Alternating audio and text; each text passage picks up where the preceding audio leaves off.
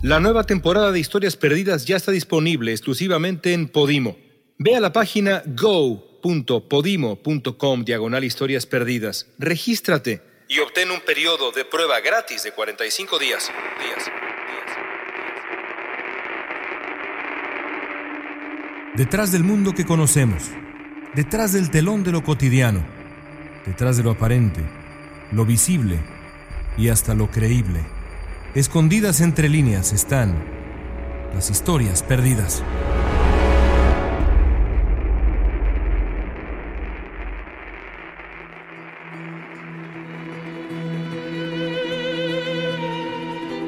La humanidad no siempre pudo conquistar los mares. Durante miles de años nuestros ancestros miraron los grandes cuerpos de agua con sospecha y temor. Sabían que estaban llenos de peligro. La superficie agitada del mar parecía una frontera imposible de superar, lo mismo que lo que habitaba adentro en las grandes profundidades. Pero con el paso de los siglos, los seres humanos poco a poco empezaron a descubrir maneras ingeniosas de hacerse a la mar y llegar a puertos distantes. Así surgió una nueva forma de vivir, la civilización marítima. Estas primeras sociedades prosperaron gracias a su conocimiento de las aguas de la tierra para explorar, conquistar, comerciar. Esos pioneros de la navegación serían los primeros guardianes de un mundo envuelto en la bruma del misterio, el mundo de los mares.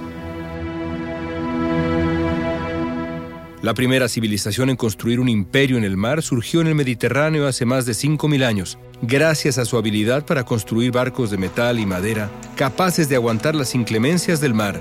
Los antiguos fenicios dominaron el Mediterráneo, que para entonces era un auténtico universo. Tanto aprendieron a navegar que su influencia se extendió en toda dirección, intercambiando bienes muy valiosos con los pueblos que encontraron en la travesía. Algo parecido ocurrió con los egipcios, también navegantes muy capaces que usaron su conocimiento del río Nilo para desarrollar una rica cultura. Construyeron barcos enormes, navegaron hasta tierras lejanas y comerciaron con productos exóticos como telas, granos, metales preciosos. Pero la historia de la llegada de los seres humanos al mar no es solo la historia de grandes hazañas, es también la historia de grandes naufragios. Dentro de esos navíos que cruzaron los mares hace siglos o hace miles de años, viajaban objetos de gran valor. Los artistas y los primeros científicos transportaban por mar sus obras y sus conocimientos y sus fortunas. Los hombres más ricos de aquella época usaban las aguas para mover desde mercancías hasta tesoros de valor incalculable. Durante la conquista de América, que incluyó la explotación de las riquezas del Nuevo Mundo, los colonizadores cargaron barco tras barco de piezas de oro, plata y piedras preciosas. La gran mayoría de estos cargamentos llegaron con bien a sus destinos del otro lado del océano. Pero otros no tuvieron la misma suerte. La historia registra una larga lista de navíos que terminaron en el fondo de los grandes mares del planeta, llevándose consigo objetos de gran valor y enorme misterio.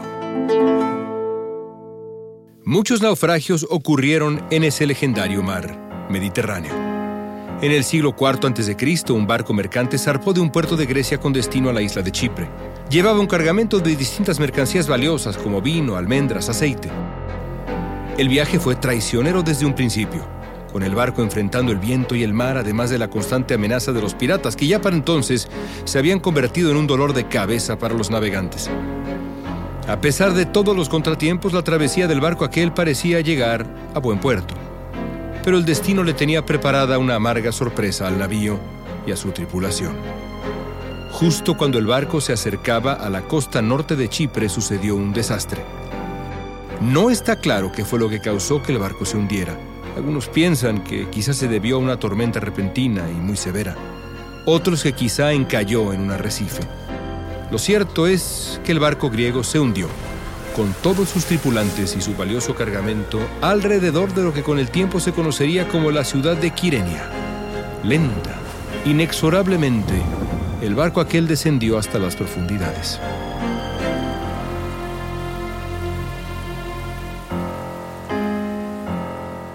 Y ahí permaneció por siglos, perdido y olvidado.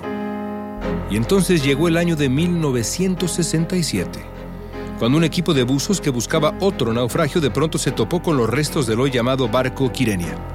A pesar de haber pasado más de dos milenios bajo el agua, el navío estaba notablemente bien conservado, con gran parte de su cargamento y equipo casi intactos, como un esqueleto bien cuidado por siglos y siglos. El cargamento de vino, lámparas de aceite y demás estaba en su lugar. Aquello parecía una auténtica cápsula de tiempo. Las vasijas de vino y las herramientas de los navegantes ofrecieron a los expertos un vistazo inédito a la vida del Mediterráneo hace más de dos milenios el agua había servido como un mágico líquido de preservación. Pero el barco Quirenia no es el único cuyo maravilloso cargamento ha asombrado a la humanidad. Casi dos mil años después del naufragio del buque griego, otro navío, de hechuras e intenciones muy pero muy diferentes, inscribiría su nombre en la historia de los grandes naufragios. Se trata del barco de guerra sueco Vasa, protagonista de una verdadera tragedia. La historia perdida del gran barco sueco Vasa es una leyenda de ambición, aparente triunfo y luego un súbito desastre. El Vasa fue un poderoso buque de guerra comisionado originalmente por el rey de Suecia, Gustavo Adolfo, a principios del siglo XVII. Estaba destinado a navegar como un símbolo del gran poderío militar y avance tecnológico de Suecia debía ser el barco más imponente de su tiempo. El Vasa fue construido en el más riguroso secreto en un astillero de Estocolmo. Costó una cantidad estratosférica de dinero y tardó casi tres años en concluirse. El rey de Suecia no quiso guardarse nada. El Vasa debía ser colosal y bellísimo. Inspirar admiración y miedo. Era también una máquina de guerra llevaba consigo 64 enormes cañones. Apurados por la prisa del monarca, los ingenieros navales decidieron lanzar el gran barco a la mar lo más rápido posible, a tiempo para tener un papel decisivo quizá en la guerra entre Suecia y Polonia. Y así llegó el fatídico 10 de agosto de 1628. El Vasa pesaba para entonces 1.200 toneladas. Lentamente se deslizó a las aguas frente a Estocolmo una inmensa multitud estaba lista para verlo zarpar en toda su gloria. Pero solo unos minutos después de su lanzamiento ocurrió un desastre. Una ráfaga de viento atrapó las velas del Vasa. El barco se inclina peligrosamente. El agua helada comienza a inundar el navío. A los pocos minutos el temible Vasa ha desaparecido hasta el fondo del puerto. Se lleva consigo una fortuna y la vida de medio centenar de navegantes suecos aterrados.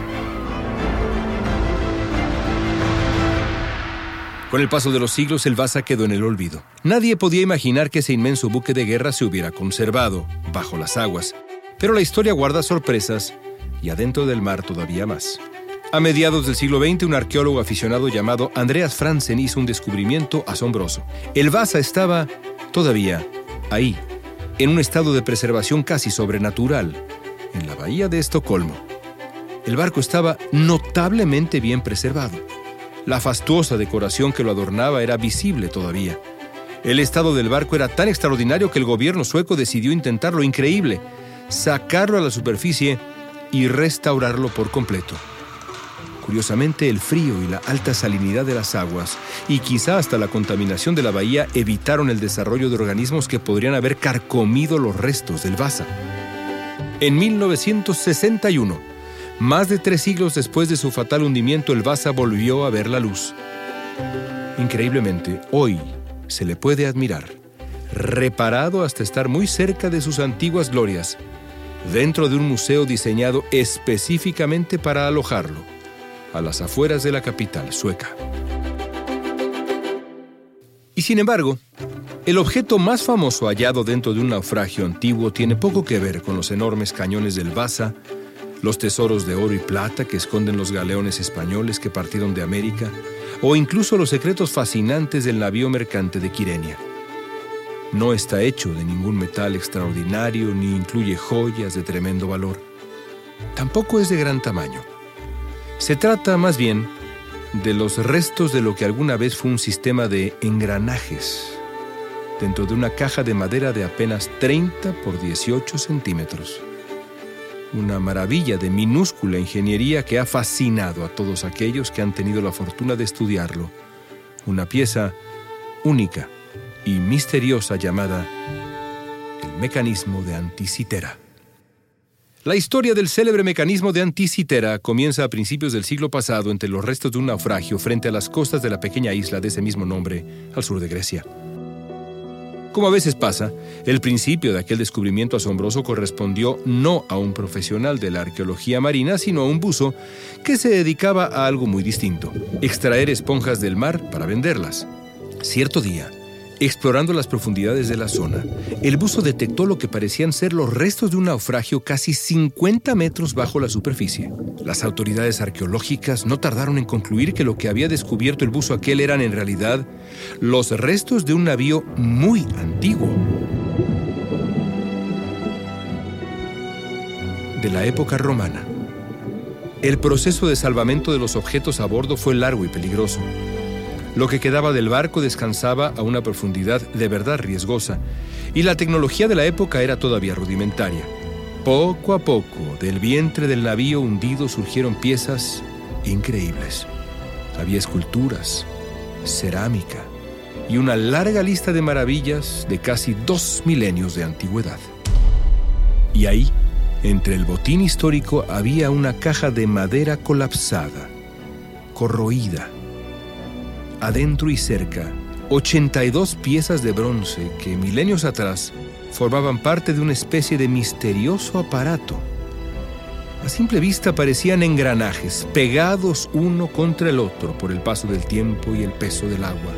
Sin poder identificar bien a bien de qué se trataba, los arqueólogos griegos guardaron los fragmentos del objeto en el Museo Nacional de Arqueología de Atenas. Ahí descansaron, sin llamar la atención durante medio siglo.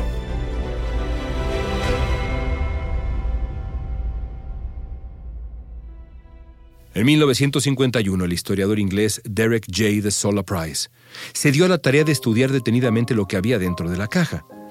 A primera vista era posible detectar una rueda, similar a la que muchos siglos después servirían para mover con precisión las manecillas del reloj. Aquello parecía un milagro. ¿Cómo era posible que un mecanismo de esa sofisticación estuviera disponible hace dos milenios? Con el tiempo, exámenes todavía más detallados, que incluyeron los rayos X, sumaron al enigma del mecanismo. Dentro, más allá de la rueda principal, el mecanismo contenía complejos engranajes, algo nunca visto en el mundo antiguo. Con el paso del tiempo, expertos sometieron los restos del sorprendente aparato a otros estudios. Lo que encontraron parecía simplemente imposible. Aquel pequeño sistema era producto de la más avanzada ingeniería y diseño. Su inventor, y fabricante, tenía que haber sido un verdadero genio, un adelantado absoluto a su época, o quizá algo más.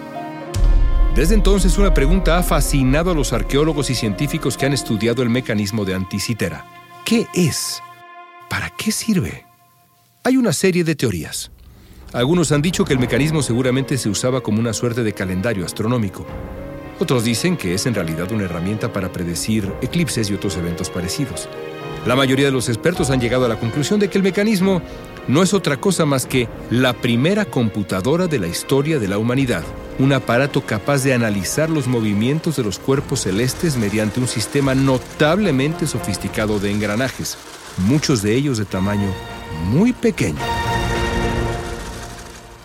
Pero ese no es el final del enigmático objeto descubierto a principios de siglo en las profundidades del mar Egeo, porque hay quien piensa que el célebre mecanismo de Anticitera no es simplemente una máquina avanzada para leer el cielo.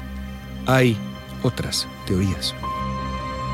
Una de las más interesantes sugiere, por ejemplo, que la única manera de explicar la existencia de un aparato tan avanzado hace dos mil años es volver a una de las leyendas más fascinantes del mundo antiguo, la existencia de la Atlántida. ¿Será posible que el mecanismo de Anticitera sea el último legado que llega a nuestros tiempos de la era y la sabiduría de la isla mítica por excelencia? ¿O será, como sugieren otras voces, que el mecanismo de Anticitera es en realidad producto directo de tecnología de otros mundos? Una prueba clara de que en algún momento de la historia antigua civilizaciones mucho más avanzadas llegaron hasta nuestro planeta para enseñarles a los seres humanos mecanismos que sirvieron para interpretar los cielos y mirar con osadía y decisión hacia el futuro. Solo eso explica, dicen, que una máquina de esa sofisticación se encontrara, contra todo pronóstico, dentro de un navío hace dos mil años. Pero por supuesto, hay otras hipótesis. Teorías que están lejos de la base del sustento científico tradicional, pero que no por eso dejan de ser fascinantes y provocadoras. Teorías que están en esa zona gris entre lo real y lo increíble. Una de las hipótesis más curiosas sobre el mecanismo de Anticitera sugiere que no hay manera real de que los antiguos griegos tuvieran acceso a una máquina de esa sofisticación, ni siquiera los romanos, nadie del mundo antiguo.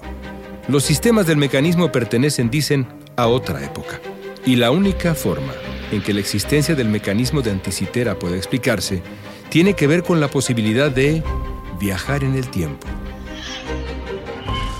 Quizá, dicen los que creen en esta sobrecogedora posibilidad, el mecanismo llegó al mundo antiguo llevado ahí por un viajero en el tiempo, o más provocador aún, tal vez, solo tal vez, el mecanismo de Anticitera sea, en sí mismo, una máquina del tiempo, sus engranajes mágicamente moviéndose para abrir una brecha en los años, una puerta a las décadas, los siglos, y hasta los milenios.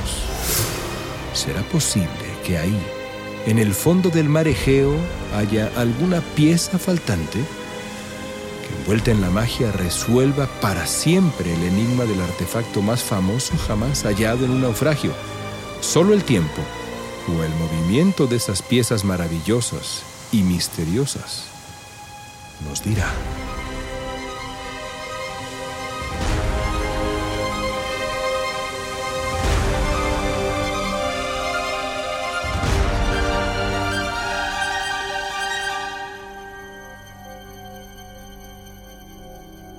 Esto fue Historias Perdidas, escrito y narrado por León Krause, editado por Alonso Illades y Jorge Farías, producido en Clio. La nueva temporada de Historias Perdidas ya está disponible exclusivamente en Podimo. Ve a la página go.podimo.com diagonal historias perdidas. Regístrate y obtén un periodo de prueba gratis de 45 días. días, días.